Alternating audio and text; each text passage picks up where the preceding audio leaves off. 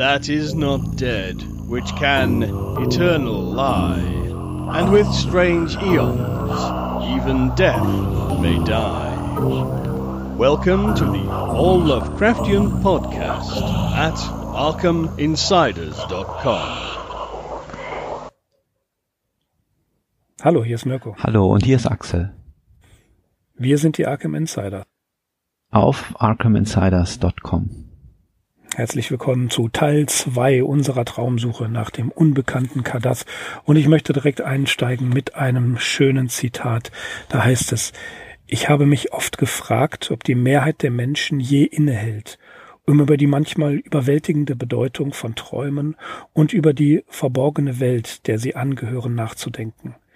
Wenn wir auch die meisten unserer nächtlichen Visionen vielleicht nicht mehr sind als schwache und fantastische Spiegelungen der im Wachsein gemachten Erfahrungen, trotz Freud und seinen kindischen Symbolismus, so bleibt doch ein gewisser Rest, dessen unirdischer und ästhetischer Charakter keine gewöhnliche Auslegung zulässt und dessen erregende und beunruhigende Wirkung womöglich winzige Einblicke in das Reich des geistigen Seins gestattet, das nicht weniger bedeutend als das körperliche Leben ist, von diesem aber durch eine unüberwindliche Barriere getrennt wird. Aus meiner Erfahrung zweifle ich nicht daran, dass der Mensch, wenn er das erdhafte Bewusstsein verliert, tatsächlich in einem anderen, unkörperlichen Dasein weilt, völlig unvergleichbar dem Leben, das wir kennen und von dem wir nach dem Erwachen nur kleinste und äußerst unbestimmte Erinnerungen aufbewahren. Wir können annehmen, dass in den Träumen Leben, Substanz und Vitalität wie wir irdische alles dies kennen, nicht notwendigerweise ebenso beständig ist und dass Zeit und Raum nicht in der Weise existieren, wie wir sie in unserem Wachsein wahrnehmen. Manchmal glaube ich, dass dieses weniger materielle Leben unser wahres Leben und dass unser selbstgefälliges Dasein auf dem Planeten eine sekundäre oder eigentlich unwirkliche Erscheinung ist. Das Zitat stammt aus der Erzählung Beyond the Wall of Sleep, über die wir ja schon gesprochen haben. Und es geht hier um die Träume. Es geht um unsere Traumsuche nach dem unbekannten Kadath. Und Axel, ich glaube, wir haben einiges darüber zu erzählen. Ja, das äh, Zitat war ja schon mal typisch Lovecraft ohne Punkt und Komma. Aber ja, es enthält doch einige wesentliche, wichtige Stellen, die äh, auch äh, hilfreich sicherlich in Hinblick auf die heutige Diskussion zu dieser sehr interessanten Geschichte sein werden. In der Tat, wir, es ist ganz äh, schwer zu wissen, wo wir anfangen. Also am besten damit, wann es geschrieben hat. Das hatten wir in der letzten Episode schon gesagt. Vom Oktober 1926 bis zum Januar 1922, äh, Verzeihung, ähm, bis zum 22. Januar ungefähr 1927, so rum ist es richtig. Das Manuskript ist nie wirklich bearbeitet worden. Er hat es ja gehasst, es abzutippen. Er hat erst dann etwas in die Maschine gegeben, wenn es sich wirklich lohnt. Und er hat 1935 das Manuskript Barlow geliehen, der angefangen hat, es abzutippen. Im Dezember 1936 hatte er allerdings nur die Hälfte fertig und nach Lovecrafts Tod hat er es dann an Derleth übergeben. Ein Brief vom 11. Dezember 1926 an Donald Wandry, da schreibt Lovecraft, ich schreibe zurzeit an einem unheimlichen Roman über Randolph Carters Abenteuer in den Traumlanden, aber ich bin bisher von dem Ergebnis nicht sonderlich beeindruckt. Ich vermute, das Ganze wird eher eine praktische Übung als ein Roman oder etwas anderes sein. Am 11. Januar 1927, ebenfalls an Donald Wandry, verkündet er, dass der eigenartige Roman 100 Seiten erreicht hat. Und er schreibt, das finde ich auch sehr schön, je älter ich werde, desto länger werden meine Erzählungen. Ebenfalls an Donald Wandry, am 29. Januar 1927 schreibt er, mein Roman oder besser meine Erzählung, denn sie wurde nur 110 Seiten lang, ist nun fertig. Und ich habe ihr den provisorischen Titel Die Traumsuche nach dem unbekannten Kadath gegeben. Ich weiß nicht, wie sehr ich sie mag, aber du wirst sie lesen, sobald sie abgetippt ist. Ja, 110 Seiten lang und die Traumsuche nach dem unbekannten Kadath ist der provisorische Titel, deswegen wird er in der Sekundärliteratur auch meistens kursiv geschrieben. Mhm. Ja, es ist äh, im Prinzip aber nur einer von mehreren Vorschlägen, die im Raum schwebten. Ähm, es gibt weitere Arbeitstitel. S.T. Joshi hat die mal aufgelistet, als da wären The Dream Quest of Randolph Carter, A Pilgrim, A Pilgrim in Dreamland, A Dreamland Quest Pilgrimage, The Seeking of Dreamland's Gods, Past the Gate of Deeper Slumber, In the Gulfs of Dream, A Seeker in Gulfs of Dream und The Quest of the Gods on Kadab. Ja, also auf jeden Fall äh, eine Menge Auswahl, äh, die er da äh, zustande gebracht hat. Ja, wo fangen wir an? Hm, wie gesagt, das Zitat, das du ganz am Anfang gebracht hast aus From Beyond, das ist eigentlich schon äh, sehr hilfreich, habe ich ja eben schon gesagt, weil wir haben hier eigentlich so den Höhepunkt dieser sogenannten Traumlandgeschichten, die ja häufig gleichgesetzt werden mit den danzanischen Geschichten. Und ähm, das Zitat eben aus From Beyond, das legt eigentlich nahe, dass es verfehlt wäre, hier jedes Wort und jede Ortsbeschreibung und jede Lokalisierung auf die Goldwaage zu legen. Und äh, damit komme ich auch zu dem Elefant, der hier im Raum steht, weil es gibt diesen Text, den du bestimmt auch in Vorbereitung zu diesem Podcast nochmal studiert hast, The Dream World and the Real World in Lovecraft von S.T. Joshi. Der ist zum Beispiel in diesem Band Primal Sources enthalten. Und das ist wirklich Joshis Herz- und Nierenprüfung von Lovecrafts sogenannten Traumlandgeschichten, die eben auch gleichbedeutend sind im Großen und Ganzen mit den danzänischen Geschichten. Und äh, ja, er kommt im Prinzip zu dem Schluss, dass all, alle Stories, die Lovecraft vor der Traumsuche geschrieben hat, dass die im Prinzip überhaupt nicht Träume sind oder sie spielen nicht in einer Traumwelt, sondern, so Joshis Fazit, sie spielen in irgendeinem natürlich ausgedachten prähistorischen Zustand der Welt. Und erst die Traumsuche nach dem unbekannten Kadab ist eigentlich so die wirklich reine Traumgeschichte. Ja, und äh, die genau diese diese äh, Einschätzung teile ich absolut nicht. ist doch gut, dann können wir doch gleich ja. mal damit beginnen. Ja, also in Lovecraft verbindet viele seiner Erzählungen, die als Dream Cycle bekannt sind und die dann oder auch Danzanian Tales haben wir kennen wir ja alle Celiphies, Katzen von Ulthar. Sie sind alle im Podcast hier. Sie sind alle hier im Podcast zu hören, äh, aber eben auch ähm, Erzählungen aus der äh, ja mehr oder weniger realen Welt, also sprich aus der aus den äh, Bereichen, die auf in unserer Welt stattfinden, wie die Aussage des Randolph Carter, das Unnennbare und Pigments Modell. Also für viele konfus ist die Tatsache, dass Lovecraft, äh, dass viele Dinge sich hier überschneiden. Man merkt, dass Lovecraft hier ein Bedürfnis vielleicht verfolgt hatte, die losen Erzählungen ein bisschen in ein Konzept zu bringen, in einen großen Zusammenhang. Ähm, ja, Lovecraft erweckt hier ein bisschen die Erinnerung an den, ja, man könnte sagen, das Feeling oder den Sound von Dunsany. Ähm, außer in der Silberschlüssel hat Lovecraft sich seit 1921 seit also die anderen Götter nicht mehr diesem Idiom gewidmet und tatsächlich hatte er sich um 1922 entschlossen, den Dunsany Love äh, Einfluss hinter sich zu lassen. 1926 nach der New York Erfahrung fühlt sich fühlt er sich so ein bisschen berufen dahin wieder zurückzukehren. Und ich finde, ähm, es ist, es ist wahnsinnig schwierig zu beurteilen, wenn man jetzt da in eine äh, Analyse hingeht. Manchmal sagt er, ähm, das sei eine Übung in purer Imagination gewesen. Daryl Schweitzer betont das. Und er betont auch, dass es sich um ein rohes Werkstück handelt. Bemerkenswert ist, so, ähm, dass er dieses, diese Länge durchgehalten hat, der Erzählung zu schreiben, dass er da zielorientiert hat, versucht zu arbeiten. Und wichtig finde ich, dass Daryl Schweitzer die Erzählung als Darstellung eines Mental States, also man könnte sagen eines Geistes oder Gemütszustandes bezeichnet, in dem Lovecraft nach der ähm, New York-Erfahrung sich auch den, kind, den, den Ängsten seiner Kindheit stellt. Wir können uns erinnern, ich glaube, die ähm, Aussage war von W. Paul Cook, der ihn besucht hat, nachdem er aus New York zurückgekommen war, dass er in Providence seine Bücher aussortiert hat und Paul Cook sagt, hätte er gekonnt, Lovecraft hätte geschnurrt wie eine Katze. Und vielleicht ist das hier tatsächlich so ein, ein Punkt.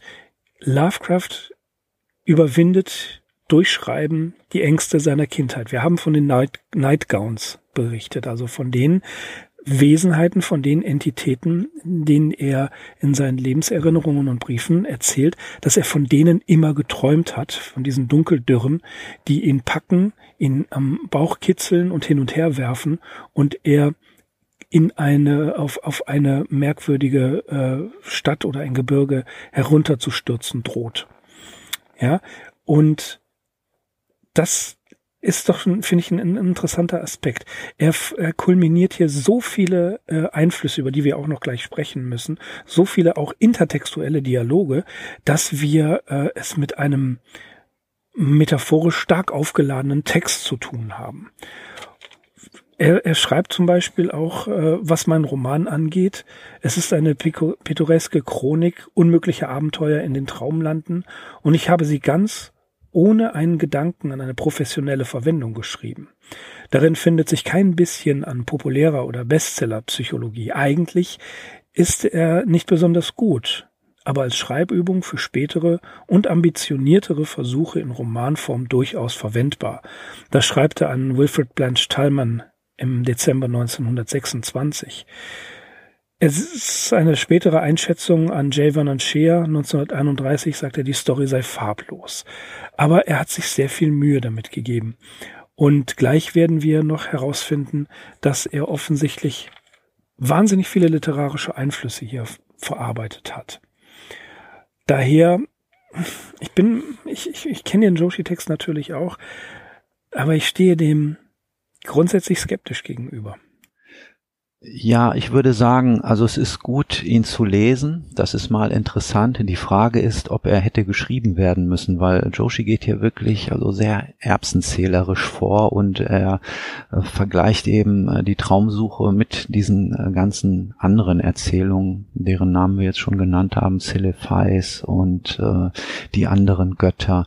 Und ja, er klebt sehr an dieser Geografie, die da Lovecraft auch entwirft und versucht eigentlich, obwohl er das weiß, das schreibt er auch so, äh, ihm ist natürlich klar, dass Lovecraft hier kein feststehendes Konzept zur Verfügung hatte und vielleicht auch gar nicht gewollt hat und vielleicht auch einfach gespielt hat ähm, ja so ein intertextuelles Spiel selbst gepflegt hat.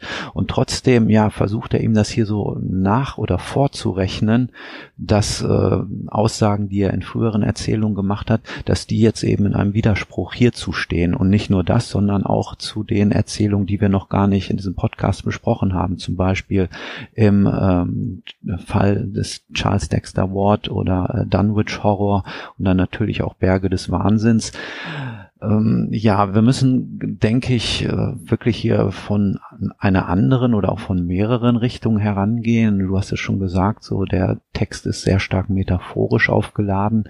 Im ersten Teil äh, zu diesem Podcast haben wir gesagt, er ist unglaublich dicht.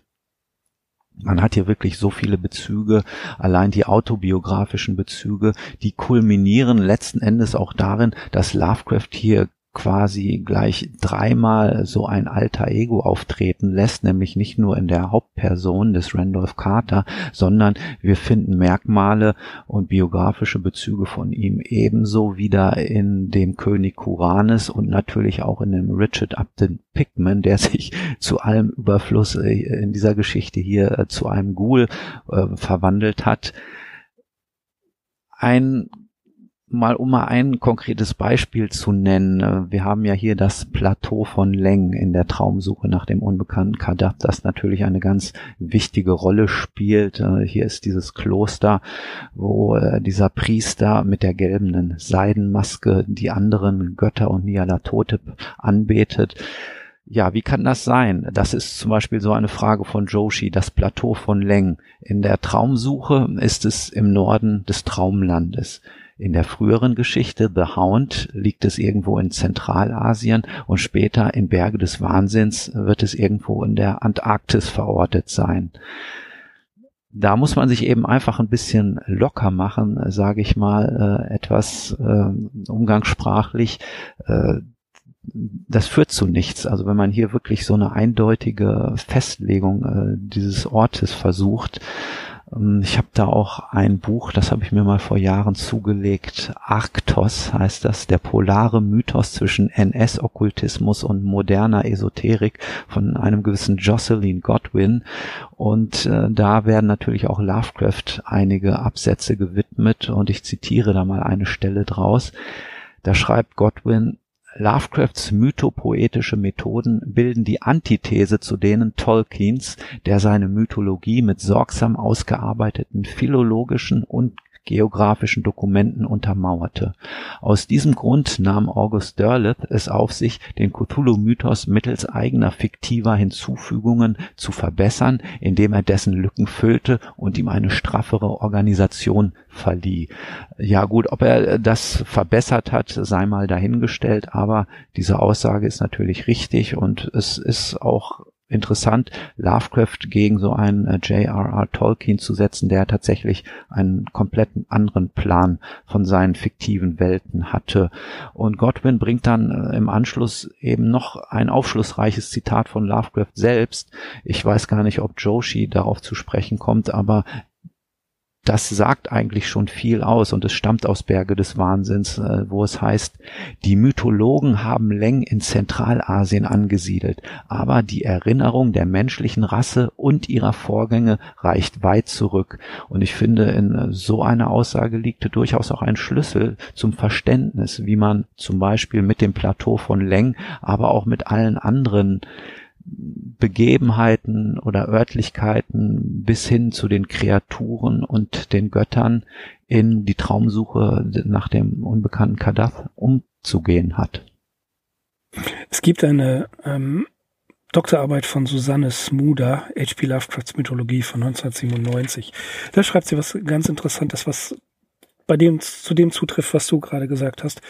Interessant ist nämlich ihre Aussage, dass durch den Traumkontext der Zitat fantastische Effekt beeinträchtigt wird, denn im Traum ist alles möglich.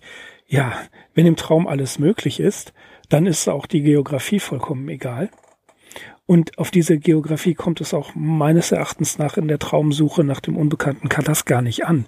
Und ausgerechnet Joshi, der es besser wissen müsste, wie du sagtest, Erbsenzähler, ja, äh, wirft ihm jetzt hier vor, dass er das hier macht und das dort macht, wobei er doch genau weiß, dass Lovecraft gar nicht konsistent in seiner, äh, in seiner eigenen Mythologie ist, weil er da gar kein Interesse dran hat.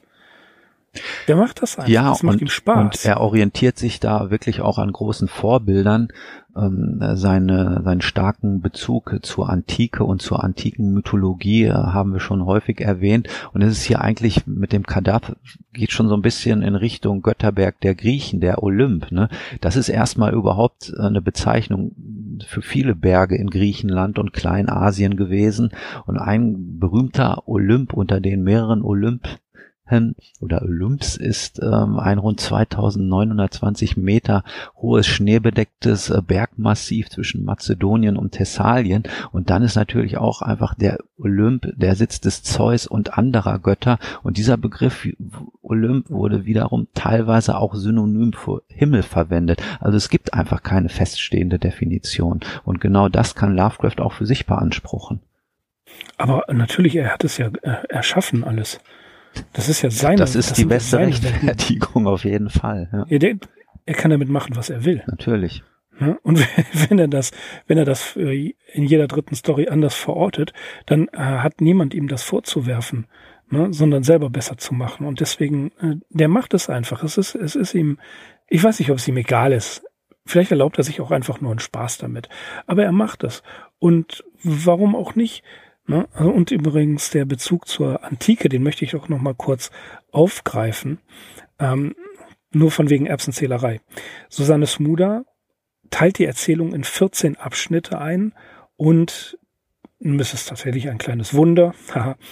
Äh, sie findet die Übereinstimmung mit den 14 Abenteuern des Odysseus in der Odyssee. Und wir wissen natürlich von Lovecraft, dass er 1897 den Poem uh, The Poem of Ulysses geschrieben hat und äh, dass er sich extrem stark für die griechische und antike Mythologie interessiert hat. Denken wir alleine daran, wie oft er das Wort zyklopisch verwendet.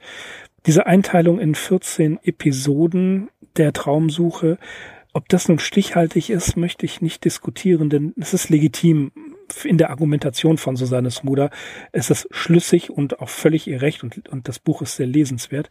Aber das gleichzusetzen mit der Odyssee, selbst wenn es nicht 14 Episoden sind und nicht gleich mit den 14 ähm, äh, Abenteuern des Odysseus, zeigt es hier aber, dass wir mit, mit einer ähm, ja mit einer Reise des Helden was zu tun haben oder wie äh, Burleson es in einem Aufsatz erwähnt, mit einer mittelalterlichen Queste.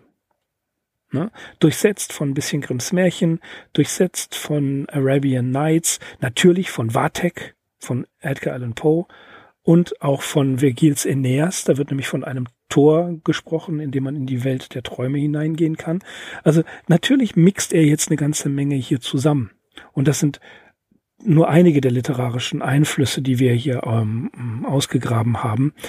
Ähm, was eben auch wichtig ist, die Verdichtung, die wir haben, ist im doppelten Sinne. Und zwar die Verdichtung, dass, dass die Aktion oder die Action hier wirklich ähm, in in wenigen Absätzen dargestellt wird und Verdichtung natürlich auch aus der ähm, aus der Traumdeutung eines Sigmund Freud. Darüber kann man natürlich auch trefflich diskutieren. Äh, Susanne Smuder betont übrigens, das haben wir letztes Mal schon gesagt, dass äh, jede Episode eigentlich eine längere Erzählung wert wäre. Und vielleicht nehmen sich ja George Martin oder Wolfgang Hohlbein der Sache mal an und oder andere Fantastik-Vielschreiber, die wir ja genug haben und machen aus der ganzen Traumsuche nach dem unbekannten Kadath ähm, 12, 500 Seiten Bände. Lovecraft hat ja genug geliefert. Nein, worauf es ankommt, ist, Lovecraft macht, was er will. Er nimmt sich tatsächlich eine gewisse Traumfreiheit und ähm, der Traum ist das hat jemand mal äh, gesagt, ich weiß leider nicht mehr in welchem Aufsatz. Es könnte Cook gewesen sein. Da schreibt er, der Traum ist Lovecrafts ureigene Domäne. Und hat damit auch so ein bisschen gegen Freud geschossen. Da kommt ein Freud hin und will Lovecraft erklären, was Lovecraft eigentlich für sich persönlich genommen besser weiß. Und darum ist es so konfus in diesem, äh, in diesem Roman und diese Erzählung. Ob nun, wie Susanne Smuder das behauptet, das fantastische Element dadurch leidet oder gar ausgehebelt wird, das wage ich allerdings zu bezweifeln.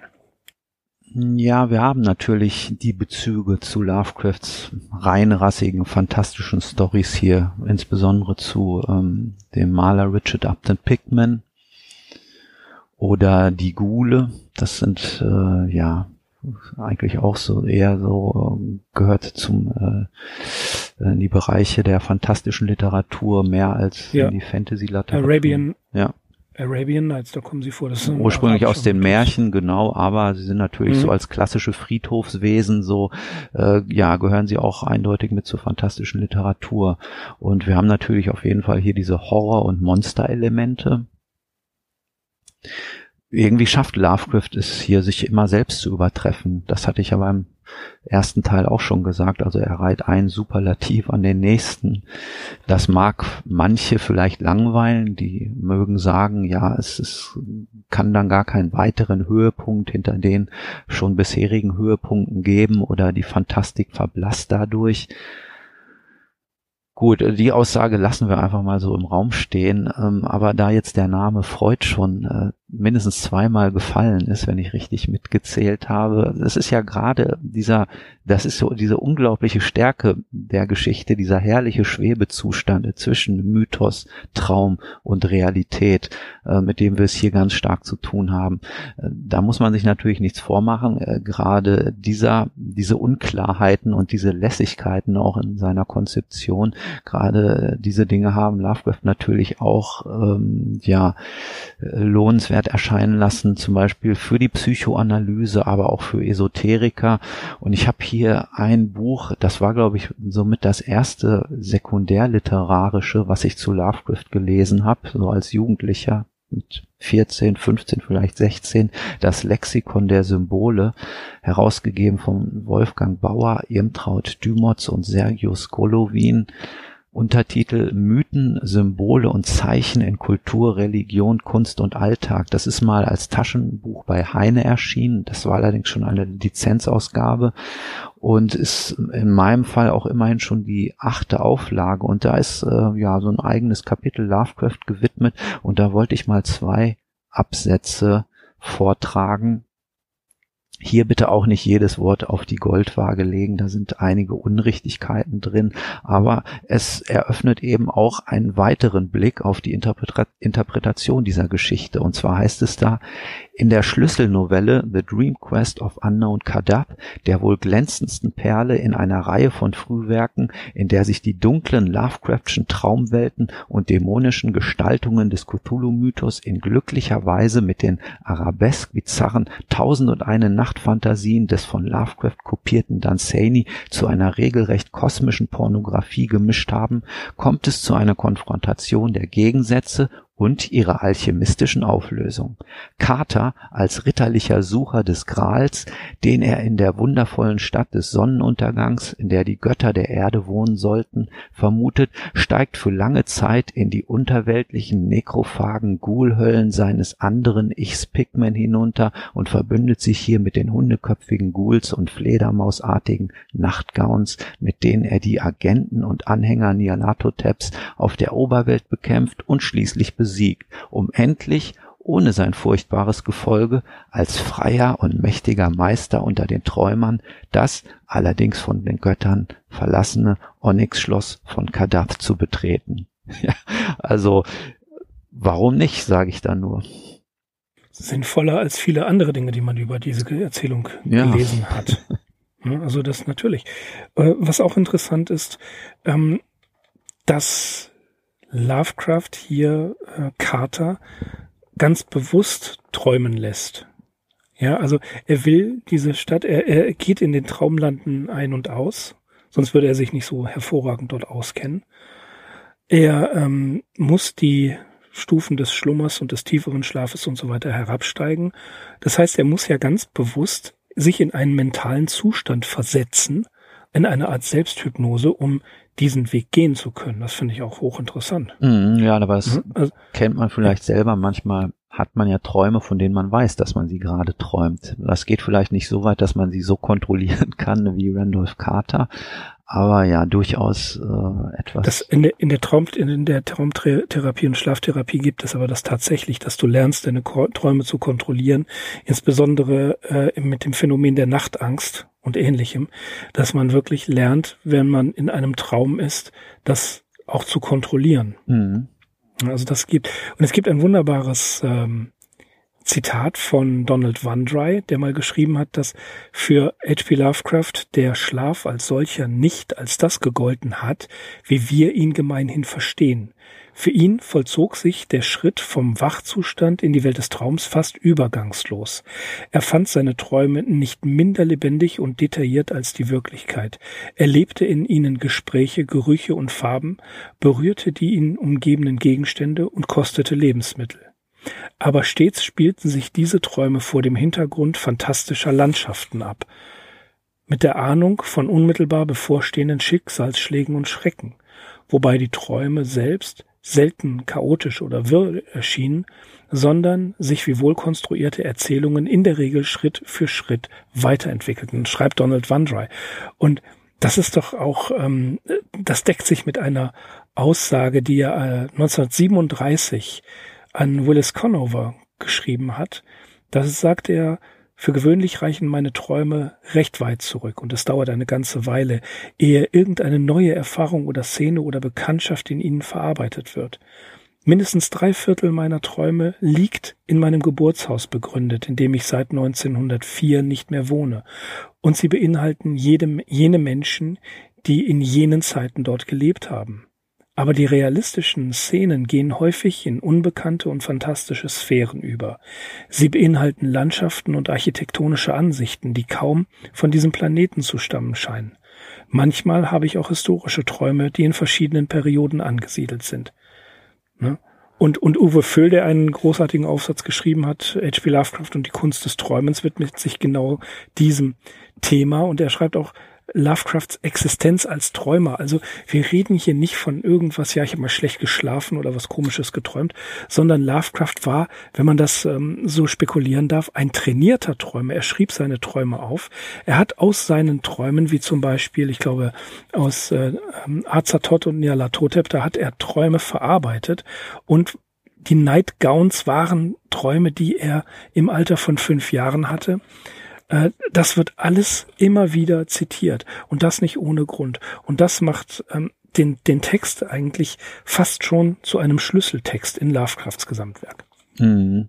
Ja, und äh, die Geschichte, in der Träume keine Rolle spielen oder die vielleicht auch nicht auf Träumen basieren, die dürfte nicht wesentlich größer sein als bei denjenigen, die äh, ja irgendeinen Zusammenhang mit Träumen haben. Sei es, dass sie eben aus einem Traum geboren wurden, wie Nyarlathotep oder The Hound, oder dass Träume in ihnen eine Rolle spielen, wie in äh, der Ruf des Cthulhu zum Beispiel. Ganz wichtig ähm, The Tomb, ja, also das ist ja wirklich nichts Neues, ne, wenn wir das hier immer wieder betonen, dass Träume äh, ganz wichtig sind äh, im Werk von Lovecraft. Das Entscheidende ist natürlich ja, dass er das, wie du jetzt das jetzt auch dargestellt hast, dass er das wirklich so kultiviert hat und daraus äh, ja quasi äh, sehr viele Ideen und Anregungen auch gezogen hat. Da kann man schon etwas neidisch werden, finde ich. Das habe ich mir auch schon oft gedacht. Also wirklich diese, diese Existenz im Traum, wie Lovecraft sie ja erlebt hat, äh, dass er sich hinlegt, träumt und dann tatsächlich so extrem, ja, deutliche Träume, an die er sich erinnert, die er dann aufschreibt, die er auch erzählt in den Briefen. Das finde ich wirklich bemerkenswert. Da wird, da gebe ich dir völlig recht, da wird man so ein bisschen neidisch. Also bei mir persönlich ist es so hinlegen, schlafen, aufwachen. nee, bei mir, manche träumen. Träume sind ja. bei mir auch schon mit einer gewissen Wehmut verbunden. Ne? Also ich sehe manchmal Ortschaften oder Landschaften, die mich auch an meine Heimat, das Weserbergland, erinnern, äh, wo ich im Traum merke, so, das ist jetzt hier schon fast ein paradiesischer Zustand, den ich in dieser Landschaft erreicht habe und dann wache ich auf und ja, der Traum zerbröckelt dann so langsam, wie das so geht. Ne? Im Laufe des Tages verschwinden dann die Bilder, die man dann in diesen erlesenen Stunden während der Nacht gehabt hat. Mhm. Ja. Mhm. Also ich habe sehr oft, äh, es gibt nichts Interessanteres, als sich die Träume dran zu Verzeihung. Wenn man ja, das ist eben das Problem. Sie, ja. für, für einen selbst haben sie in dem Moment einen so hohen Stellenwert, aber äh, wer sie nicht geträumt oder mitgeträumt hat, der kann damit überhaupt nichts anfangen. Also man, manchmal möchte ich die gerne aufzeichnen. Ne? also es ist tatsächlich so, dass äh, ich persönlich seit etwa 91, was interessanterweise ungefähr mit meiner Beschäftigung mit Lovecraft zusammenfällt, immer wieder von derselben Stadt träume. Mhm. Ja, aber immer von anderen Orten in dieser Stadt. Mhm. Und ähm, das ähm, ist tatsächlich auch ein äh, etwas, was was äh, ein Phänomen ist, dass man immer denselben Ort sucht und, und den habe ich auch schon in Fragmenten ganz oft beschrieben.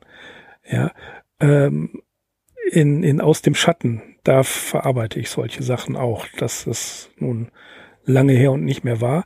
Aber ähm, da kann man tatsächlich eine Menge Material finden. Äh, aber zurück zu Lovecraft. Er beschreibt seine Sehnsüchte ja in den Träumen. Das sagt er, dass ganz viele Träume an, äh, an äh, Orte in der Kindheit führen. Ja. Und was, was macht denn Randolph Carter? Er sucht eine, eine Stadt, die, ähm, die goldene Stadt, die seine Kindheit repräsentiert, eben Boston. Ne?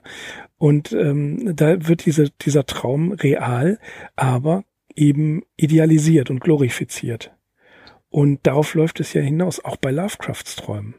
Ja, das ist eigentlich auch ein relativ bescheidenes Anliegen. Also er strebt nicht nach irgendwelchen materiellen Reichtümern, er strebt nicht nach irgendeiner Romanze. Und äh, er muss auch nicht irgendwelche Unbilden abwehren, ne, nicht irgendwelche Bösewichte ausschalten. Das ergibt sich dann zwar nachher, dass die ihm begegnen, aber dieses Motiv, das er hat, seine Absicht, die ist wirklich bemerkenswert, dass er sich nach nichts mehr sehnt, als eben so eine wundervolle Stadt im Sonnenuntergang wieder besuchen zu können. Das müsste in einem genau, Hollywood-Film, müsste, ja. das könnte nicht durchgehen, so. Da müsste man sich irgendwie was Stärkeres ausdenken und äh, ja, Romanzen müssten sowieso mit eingebaut werden. Äh, ja, irgendwie eine stärkere Motivation müsste da zum Tragen kommen. So stelle ich mir das vor. Ja, es ist seine Reise nach innen. Wie gesagt, er muss die, die Stufen hinabsteigen. Also steigt er im Traum ja auch in sein eigenes Selbst hinab, in seinen eigenen Urgrund der Seele.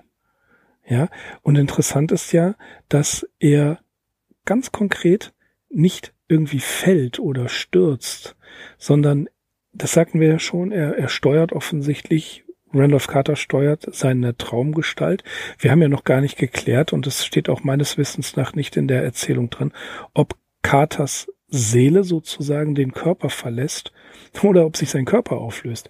Das wird gar nicht erzählt. Das bleibt ein Rätsel. Mhm.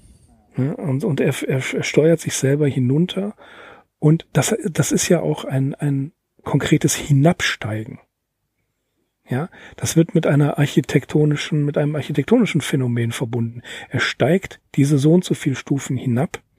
Und das heißt also, es gibt ein oben und ein unten. Und es gibt eben, und das finde ich auch sehr interessant, und da hat man bei Kafka manchmal das Gefühl, dass die, die Welt eine, eine andere Dimension vielleicht immer wieder Schnittpunkte in unsere Welt hinein findet.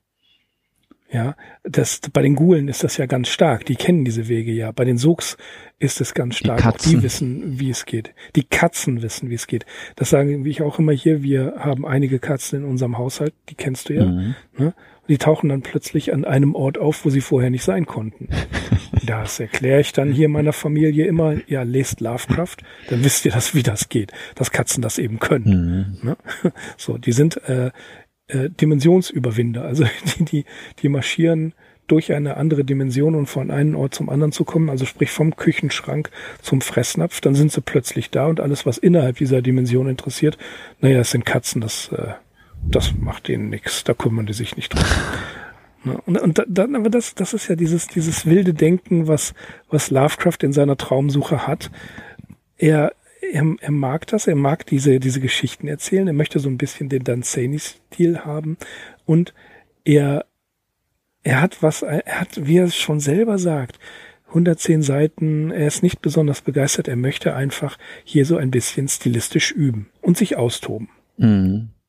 Ja, das ist interessant, was du gesagt hast, dass er eben diese 700 Stufen zum Tor des tieferen Schlummers hinabsteigt. Das ist ja nicht der einzige Abstieg, äh, bei dem es in dieser Geschichte bleiben wird. Ähm, das ist zum Beispiel so eine Deutung, die Joshi auch anbietet, dass die Geschichte äh, im Prinzip komplett unterirdisch spielte, vielleicht in so einer Art Hohlwelt oder so etwas ähnlichem. Ähm, so eine Auffassung stößt natürlich an ihre Grenzen, wenn man dann liest, dass äh, eine Galeere abhebt und in relativ kurzer Zeit zum Mond fliegt oder dass sich der Sternenhimmel irgendwie ähm, dort aufspannt. Ja, also da kommen wir wieder an den Anfang unserer Diskussion. Es ist eben möglich, weil Lovecraft es so haben wollte. Ne? Das ist, das kann man als Widersprüche deklarieren oder man äh, sagt eben einfach, ja, es ist eine Traumlandgeschichte und im Traum ist alles möglich. Das trifft überhaupt auf diesen Zeitbegriff in dieser Geschichte zu, denn äh, mancher Auf- oder Abstieg wird hier beschrieben, äh, also er dauert Äonen, äh, das ist auch so ein Lieblingswort von Lovecraft, Äonen lang stieg er irgendwo hinab, ähm, aber eine Schiffsreise zum Beispiel etwa von Celefais nach Inquanok, wie sie hier stattfindet, die dauert präzise 22 Tage. Aber die Fahrt mit der Galeere hinter der Basaltsäule, hinter den Basaltsäulen des Westens zum Mond, das liest sich wie eine vergleichsweise kurze Reise. Also auch hier äh, lässt Lovecraft sich definitiv nicht festlegen, man weiß nicht, ob er das vielleicht später nochmal geglättet hätte oder ob ein Lektorat auf solche Dinge hingewiesen hätte. Ich für meinen Teil bin eigentlich ganz froh, dass das nicht geschehen ist. Oh ja, das, das Lektorat hätte ihm nicht gut getan. Mhm. Definitiv nicht. Ähm, nein, nein, das, das nicht. Aber, was du auch wieder sagst, äh, wir erinnern uns an die drei Aufsätze in Defense of Dagon wo er ja auch gefragt wird, wie kann es sein, dass das und das passiert? Und ähm, Lovecraft schreibt dann ganz selbstsicher, es kann so, es ist so, weil ich es geträumt habe. Mhm. Ja, das, das zeigt ja schon einen sehr äh, klaren Umgang mit seinen persönlichen Träumen. Dagon auch aus einem Traum entstanden und Lovecraft sagt, ich habe das geträumt, deswegen ist es so. Und hier mit Kadath ist es genauso. Da braucht niemand Erbsen zählen, denn wenn Lovecraft das so, so, schreiben will, dann hat das so geschrieben und diese Story ist nicht für die Veröffentlichung vorgesehen. Er hat sie nicht revidiert, er hat sie kein einziges Mal überarbeitet, sondern sie einfach runtergeschrieben. Und das muss jedem klar sein, dass der First Draft eben kein ausge keine ausgearbeitete Logik hat. Und deswegen weiß ich nicht, warum sich da ähm, ein Herr Joshi äh, da dran, äh, dran stößt, dass das eben so ist, wie es ist. Mhm. Ja, also was soll's? Ich meine, frag mich nicht nach den Inhalten einer Erzählung, die in dem Band, wie, was hatte ich vorhin gesagt, wie hieß der? Aus dem Schatten. Oh ja, genau, das klingt jetzt ein bisschen vermessen, ne, wenn ich das, das ist lang weiß. her, ne? Das ist lange her. Siehst du, aber das meine ich ja. Jetzt überleg mal 1919 Dagon und dann 21, also ne, noch ein paar Traumlandegeschichten und dann 1926 schreibt er, er hat aber dazwischen schon viel mehr geschrieben. Er hat dazwischen viele Briefe. Er hat die New York-Episoden gehabt. Er hat wahnsinnig viele Briefe aus New York geschrieben. Er hat revidiert ohne Ende. Er hat sich in die Studien geworfen für Supernatural Horror in Literature. Ja, das heißt, er hat diesen, wir wissen das ja aus unseren äh, Episoden damals aus der New York Zeit. Er hat wahnsinnig viel Fantastik gelesen. Und wer wirft kann ihm denn vorwerfen, wenn er nicht mehr weiß, wo er das äh, Plateau von Lenk ver mhm. verortet hat? Das, das weiß er halt genau, vielleicht auch nicht. Das ist doch nicht schlimm. Genau dieser Gedanke war mir vorher auch gekommen. Man verliert irgendwann auch den Überblick und du hast jetzt schon so viele Dinge aufgezählt. Wenn man so vielseitig und auch so tiefsinnig interessiert war wie Lovecraft, ja, dann sitzt man eben nicht die ganze Zeit am Schreibtisch und äh, dreht seine eigenen Geschichten immer wieder ähm, von vorn nach hinten und stellt sie auf den Kopf. So, er hat irgendwann was geschrieben und dann ist er zum nächsten übergegangen. Du hast noch die ganzen Travelogues ausgelassen. Ne? Ich glaube, noch lieber als Schreiben äh, war er, glaube ich, einfach unterwegs und ist gereist und hat da ja wirklich auch umfangreiche Berichte drüber geschrieben.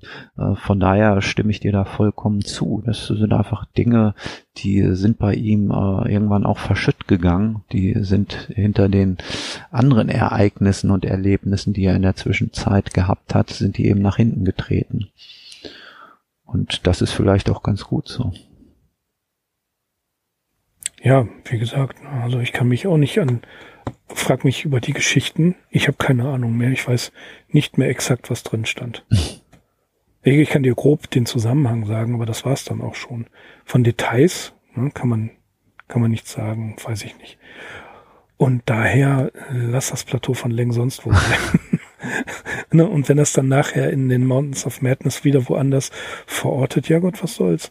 Das, das ist wie mit, mit, mit anderen Dingen in, in seinem, äh, in seinem Zirkel, in seinem Mythen, in seiner Liter, in, in seinem Werk, sagen wir es einfach, wie es ist. Ähm, ja, er hat's halt genommen, er, er macht ein bisschen Name-Dropping und ähm, er versucht eine gewisse Konsistenz durchzuhalten. Aber ich glaube, da war er einfach auch nicht der Typ für, dass er sagt, so, ich mache mir jetzt hier wie J.K. Rowling, die eine, so wie ich das mal äh, wahrgenommen habe, eine hundertseitige Geschichte der Todesser geschrieben hat, einfach nur um in diesem Kosmos drin zu sein. Mhm. Ja, das wird wahrscheinlich niemals veröffentlicht. Aber das ist doch auch nicht tragisch. Nur sie hat einen ganz anderen Kosmos geschaffen. Du hast vorhin Tolkien erwähnt. Auch Tolkien hat einen völlig anderen Kosmos geschaffen. Ganz streng durchkonjugiert mit allem, was dazugehört. Aber das, das sind halt andere Typen von Schriftstellern. Mhm. Ich glaube auch, dass, dass viele Welten eines, eines äh, Franz Kafka zusammenhängend sind. Nur das ist so eine, ein nebulöser Zustand. Ja, und, und gerade ne, ja. das das ist so. Das ist, es vermittelt eher ein Gefühl als eine konkrete Ganz wichtig, Geografie. ganz wichtig. Und deswegen ähm, ja, mangelt es nach meinem Empfinden den von dir genannten Leuten äh, an diesem besonderen Gefühl oder an der Stimmung. Das, das kommt bei Lovecraft irgendwie besser zum Tragen. Eben, äh, dass er dann auch nachher im äh, Fall des Charles Dexter Ward, die ja nur überhaupt keine Traumlandgeschichte ist, oder im Dunwich Horror, dass da aber eben so im Necronomicon zum Beispiel äh, da die Rede auf äh, den Kadab kommt oder äh, bei Dexter Ward ist, ist dieses Zeichen von Code, ne? Das wird da auf einmal erwähnt. Ja, das hat sich da einfach schon äh, losgelöst von irgendeinem konkreten Bezug, ist selbst schon irgendwo Symbol oder auch ja äh, magische, eine magische Zutat geworden. Und äh, mir bereitet sowas große Freude einfach, wie Lovecraft damit umgegangen ist. Hm, hm. Ja, eben, das ist es ja.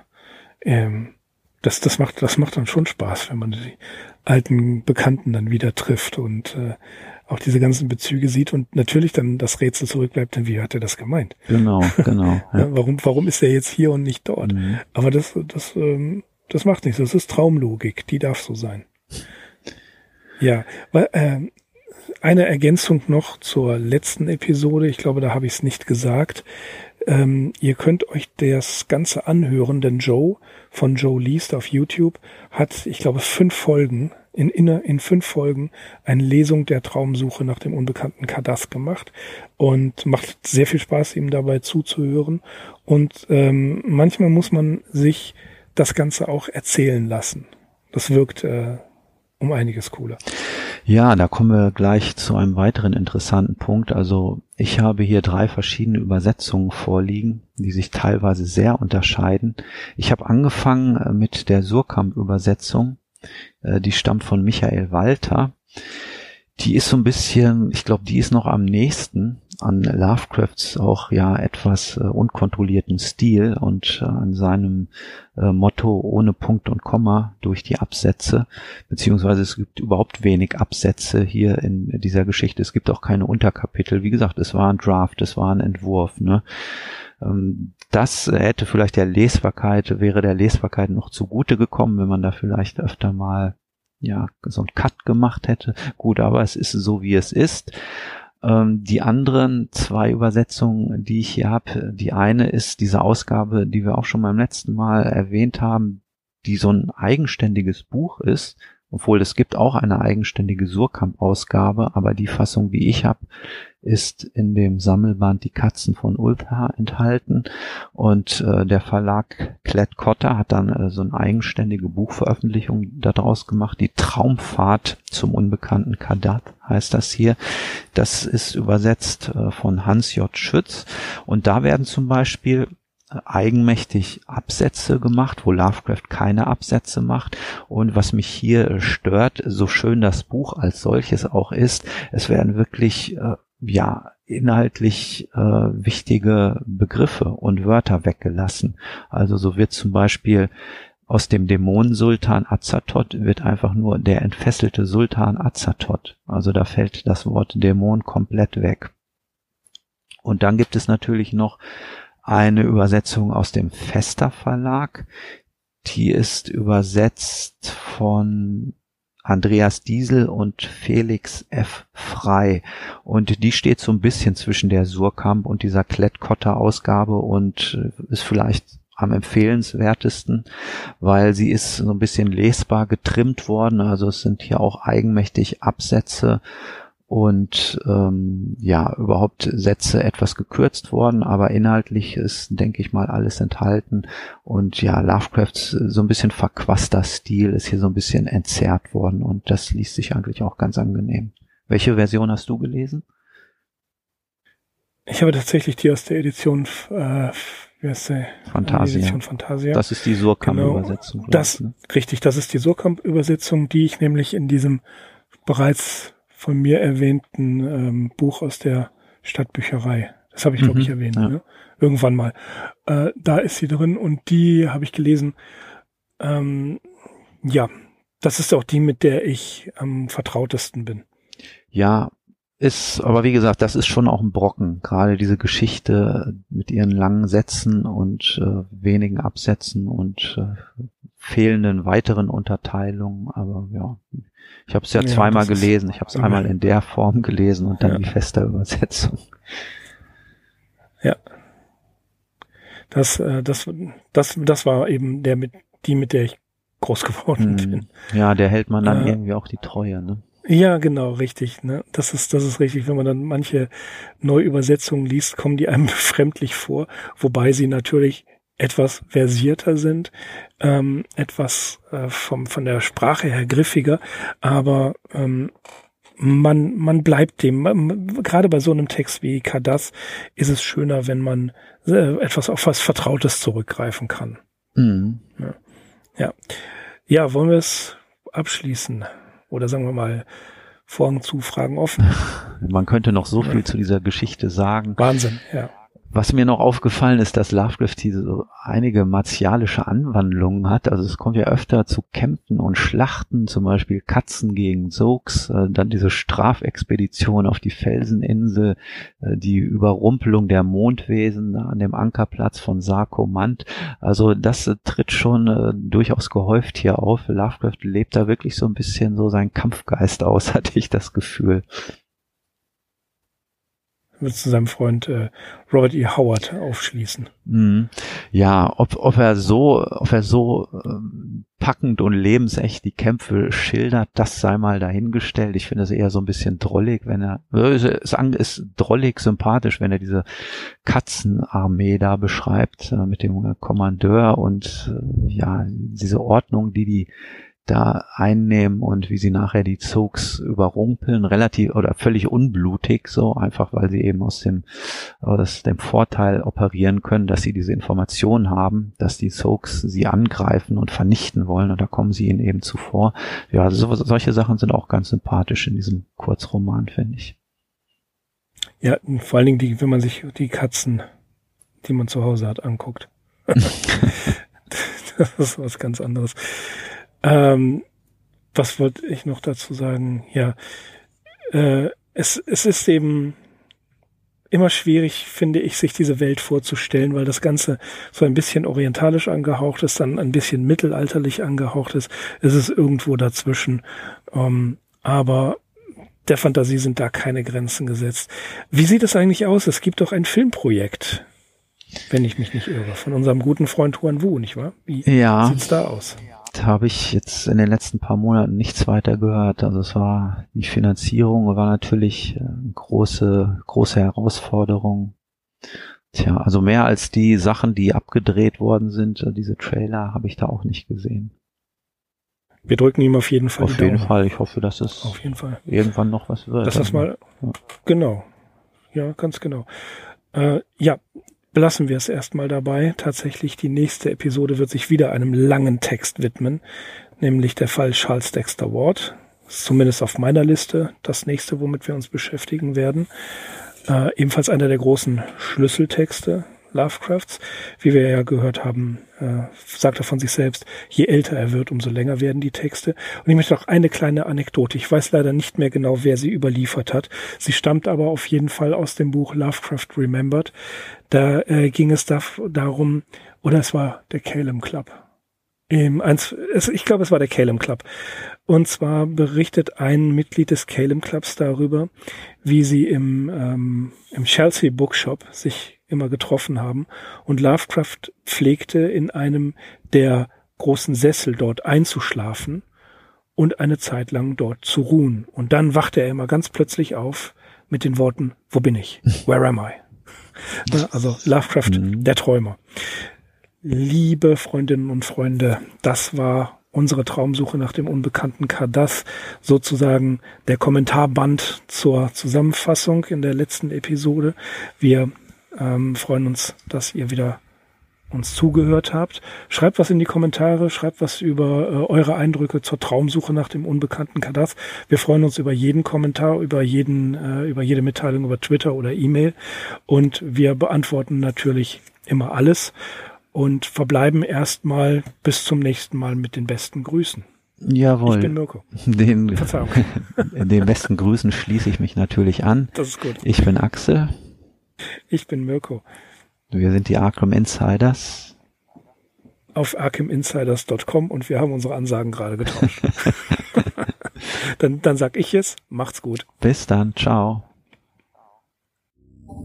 that is not dead, which can eternal lie, and with strange eons, even death may die. Welcome to the All Lovecraftian Podcast at ArkhamInsiders.com.